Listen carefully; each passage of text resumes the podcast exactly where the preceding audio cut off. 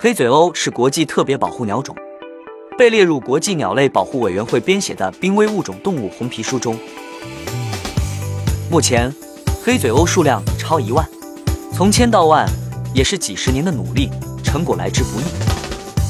二零二三年四月，郭庚老师在锦州与丹东一路观察，捕捉到了黑嘴鸥的踪影。